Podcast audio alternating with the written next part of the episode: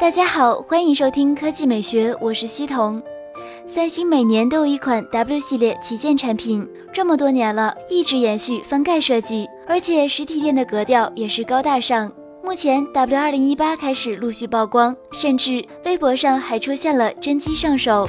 代号为 G 九二九八的手机外形更加大气深邃，内外均是四点二英寸幺零八零 P 显示屏，骁龙八二幺芯片，四 G 内存，六十四 G 存储空间。不过电池有些遗憾，仅两千三百毫安时。另外，该机搭载了五百万加一千二百万前后镜头，支持无线充电、NFC、三星配等。注意，指纹模块放置在主摄像头下方。相信明年三星搞定屏下指纹后，下一代的 W 系颜值会更高。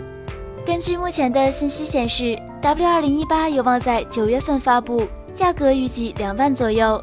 不知道有多少土豪朋友会对这样一款顶级产品感兴趣呢？第二条新闻来看苹果。对于 OLED 屏，苹果绝对不会便宜三星，所以扶持其他厂商提高产能是情理之中的事情。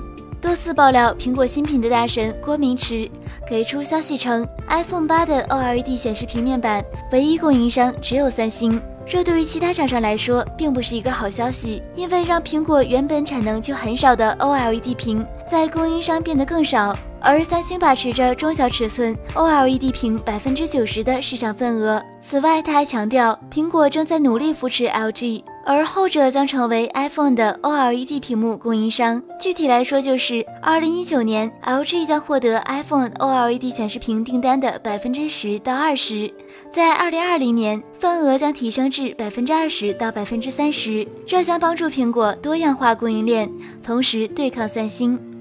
之前，韩国媒体给出消息称，苹果为了帮助 LG 提高 OLED 屏幕的技术研发和产能，投入至少二十亿美元现金，为的是霸占相应的产能。这对于他们来说是划算的生意。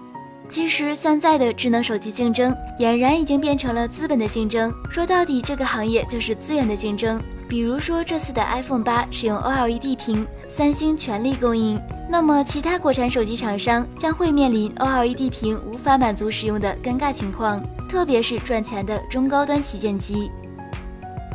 科技美学微信公众号的新闻：三千元手机决战，小米六、荣耀九、一加五、努比亚 Z 十七详细对比。看测评之前，你对哪台机器印象最好？百分之五十选择小米六，百分之三十一选择一加五，百分之十三选择荣耀九，百分之五选择努比亚 Z 十七。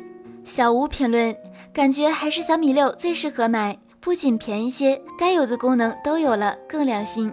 林元勋评论：OPPO 二十一评论：你当我是不存在的吗？我卖的也挺火的。